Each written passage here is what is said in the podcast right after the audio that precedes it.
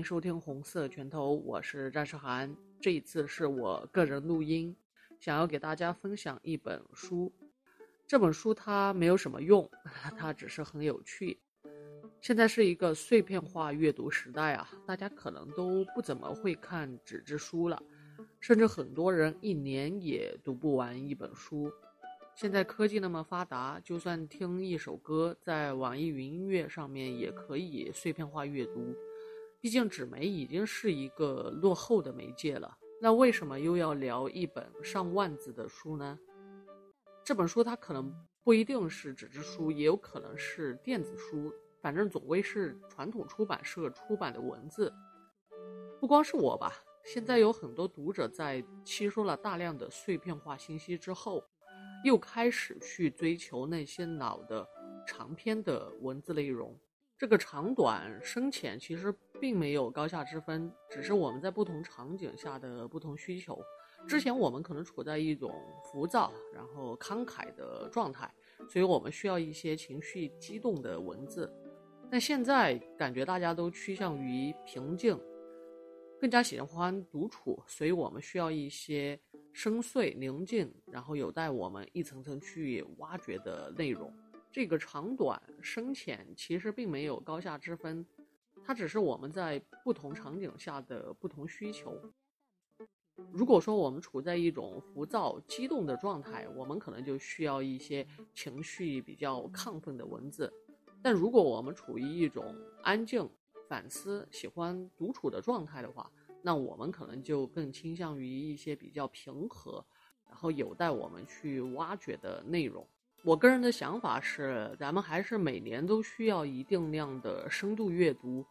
这个不单是指篇幅的长短，因为像有些诗歌的话，它字数不长，但是它的言外之意很大。更多的应该是指内容的深度广度。以及我们在阅读其中的一个沉浸度。我记得之前武商的刘润老师说，让那些写爆款文的作者把一千五百字的爆款扩充成上万字出书，就先别说过的过不了出版社那一关吧，就可能连自己那一关都过不了。越往下写，就自己就开始怀疑自己，因为这个观点根本就站不住脚，逻辑也完全不合理，所以越写写的越多越细。就发现自己这个视角实在太狭隘了。那当然呢，书的类型和风格也有很多种。我看了一下去年，也就是一八年的图书销售排行，排在第一类的是童书。现在父母都比较注重小孩子的阅读啊。第二类的是经管类、自我管理类书籍，这个也可以理解，就大家都想掌握一些有用的套路。包括我自己吧，机场的畅销书每年不看个二十本，也会看个十本。所以不同的套路的话，适合不同的人。那如果咱们要聊书的话，就不聊这些方法论的书籍吧，就聊一些小众的，或者说你不特意去找就不会找到的书。这些书它可能没有什么用，但它很有趣。你读的时候你会感觉很放松、幽默。你读完之后，你又会感受到人类的可爱之处，甚至是这个世界的精妙。这一期要聊的书叫做《空谷幽兰》，作者是个美国人，现在应该是个大胡子拉碴的老爷子了吧？他是哥大的人类学博士，同时也是个小有名气的汉学家、翻译家。波特翻译过一些诗歌，像咱们中国大诗人王维的诗。还有佛经、印度的楞严经等，咱们都知道翻译是一件非常痛苦的事儿啊。想起咱们之前做那种英翻汉、汉翻英的习题，提起来都是一把辛酸泪。那翻译佛经跟诗歌，那不像翻译小说，因为小说还有动作嘛。诗歌它本来就几行字，你不仅得翻译清楚，你还得简洁，然后还得表达原意。佛经就更难了，那本本来读佛经就跟读天书一样，你再翻译不清楚，那简直，我觉得就是在搞笑。那波特翻译的佛经在西方还是受到不少关注，而且口碑也还行，所以他对宗教应该也有一定的见解。有记者曾经问波特啊，就说你翻译的重点或者妙招是什么？波特就说，翻译的重点其实是要找到语言之后的世界。这句话其实就对应了中国的一个成语“言外之意”。那说回《空谷幽兰》这本书啊，这不是一本翻译书，我还没有神经到跑去看一个老外把中文翻译成英文的书。《空谷幽兰》讲的是波特和摄影师史蒂芬两个人在一九八九年到中国西安的终南山寻求探访隐士的一本纪实文学，讲的就是在山上寻求到的一些隐居的隐士和这些隐士的对话，他们的生活状态。以及拍摄这些影视的一些照片。波特是一个中国迷，那刚才已经说了，他是个汉学家嘛。他最崇拜的中国人就是陶渊明，陶潜，就是写“采菊东篱下，悠然见南山”那个，所以他去了终南山嘛。能看得出来，波特对中国的隐士，就隐居的人有莫名的向往。他自己曾经也隐居过，就到中国台湾的一个寺庙里隐居。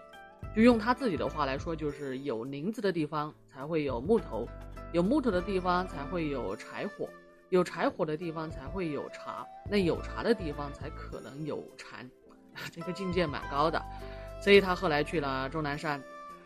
终南山其实自古以来就是中国古人修仙或者说隐居的圣地。就古人不是动不动上梁山啊，古人是动不动就要上终南山。我读这本书的时候是每天晚上。一个人躺在床上，夜深人静，静静的读，读着读着就感觉像是看到了一座山，山上屹立着这些穿着青衣布衫的和尚、尼姑、道士，特别瘆得慌，感觉自己都抽空了，又被超度了一次。说几个波特见到的，我印象比较深刻的隐士，第一个是一个老头儿，应该有近百岁了。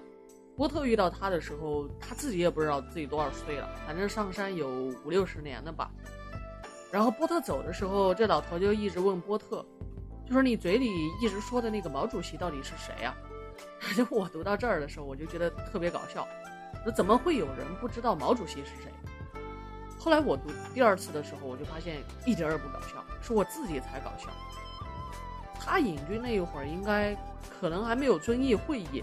就他怎么可能知道毛主席是谁？如果他知道毛主席是谁的话，那等于他上山隐居之后，还整天让别人给他飞鸽传书，或者让别人给他寄报纸。就这个事儿就特别搞笑。就如果一个人啊，他要隐居，然后他又拼命想知道外面的世界，这个人可能就不是真想隐居，他就是想当卧龙，就等着刘备来请他出山。其实很多信息对于我们个人，我们个人的生活而言都是多余的。甚至是无用的，因为我们处在一个信息爆炸的时代，被迫接受到的那些信息，更多的都是一种噪音。再说一个女同志吧，是一位老尼姑。波特问她，就说你平时会不会念什么经？这尼姑就说念啊，我念四字真经。波特就说哪四个字？然后尼姑就说阿弥陀佛。说我每天就练这四个字，因为他觉得练这四个字啊，跟你练什么《金刚经》或者《心经》各种各样的经没什么区别，就反正都是练经，那翻来覆去都是这四个字呗。这这句话其实有点“道生一，一生二，二生三，三生万物”的道理，所有东西归结到一起都是一个点。你像我们喜欢看电影，喜欢看小说，喜欢听音乐，你把它们全部拉起来一看。你发现你喜欢的都是同一样东西，就同一种风格，同一种类型。像很多小说家或者很多导演，他们出了很多作品，然后你把他作品全部铺开来看，他永远只讲一个事，就所有的东西你把它归因起来之后，发现都来自于一个点，这个就蛮有意思的了。波特又问他：“你在这山上吃什么，喝什么？你怎么满足基本需求？”老尼姑就是说：“我在山上打水，夏天种菜。”冬天种土豆，基本上都能自给自足。就如果没有啊，我也不急。这句话呀，我也不急，是非常厉害的。如果一个咱们现实中的人啊，他能说出我不急，那他是掌握了一定度的生存能力和物质力量。但如果一个人他不具备，他也能说出我也不急，那你可以想象他内心是多么的强大。而且他不是视死如归那种啊，是吧？反正我什么都没有，是吧？我也没什么可留恋的，死了算了。就他不是这种，他对生是有希望的，所以他才会去挑水种菜种土豆，只是他把所有的一切欲望都降到了最低，就极致的清心寡欲，就所有的一切都是随我们外人来看的话，那简直就是一种奢侈的平淡。还有一个和尚，是一个庙的住持，这整个庙就只有他一个和尚，所以他就当老大了。波特和他聊了很多，然后他也说了很多。就你听这个和尚说话呀，你感感觉自己又被超度了一遍。他说，修行最重要的就是修德，德行的德，就是修自己的神通和心念，就是修你自己的内心吧。就通俗一点说，其实这个道理啊，在之前很多有关佛教的什么解构里面都有说，也就是咱们经常听到的那句话。你心里想什么，你看的就是什么。你心里装一坨屎，你看的都是屎；你心里装一束花，你看到什么都是一朵花。同样的家庭，同样的教育，甚至同样的经历，会出现完全不同的人。就所以，其实我们人和人之间最根本的区别是不同内心的修行。就人的力量还是蛮强大的，人的反常性，人的多样性。是可以反驳一切物质环境决定论的。就随着波特和这位大和尚的谈话深入啊，我们读者可能就会和波特一样，感觉这个大和尚像是个开了悟的人。就你和他聊什么，他都天上地下全知，就什么视角都非常的开阔。但是这个大和尚却说：“我白天干农活，晚上念经，我自己不过是个寺庙的守门人。”就这句话听起来就有种扫地僧的大智若愚。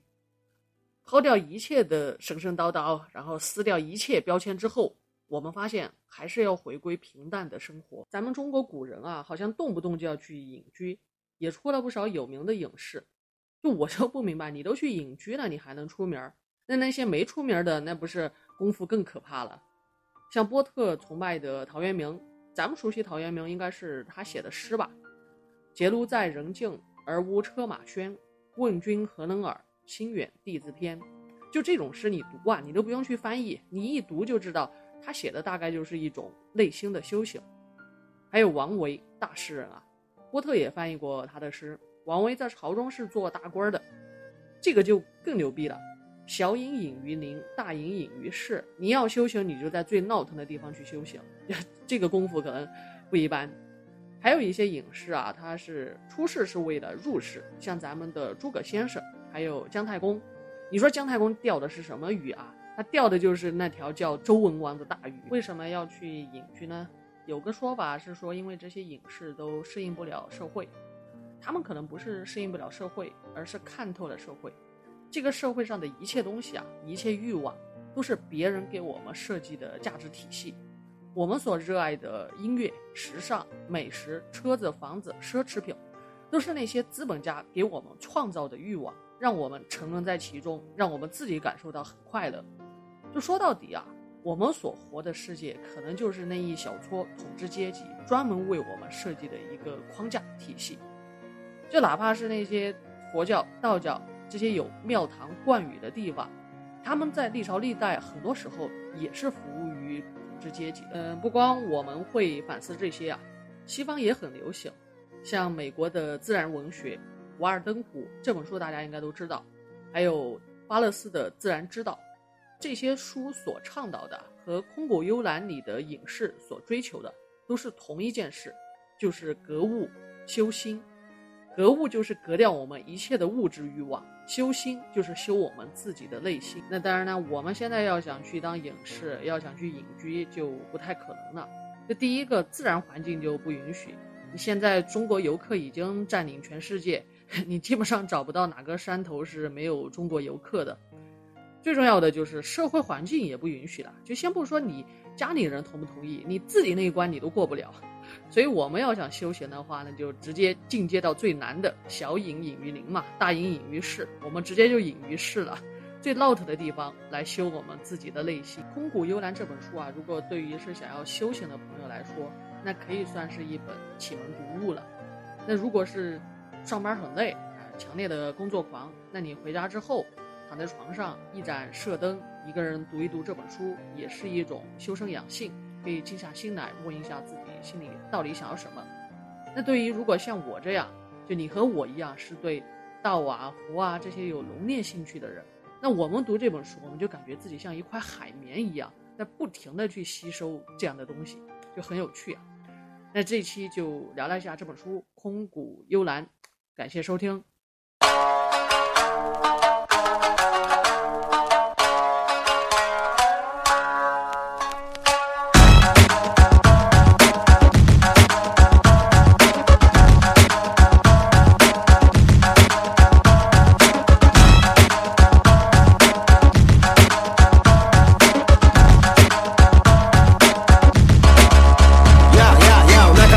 する地味猛量まるで異界の 一味労働みたいなライマライムしに登場聞こえたろう闇に響こうとビビって興味ないふりしようと好奇心は日に日に上昇ならチェックしに行こう日々日々 go よ怪し危う島の地味猛量多分地獄は満杯。溢れ出した連中が団体で列をなしてこの世にスタンバイ。奴らの分場所がまず足んない。通りで季節問わず暑いはず。あえてヒートアップさすいかついバス。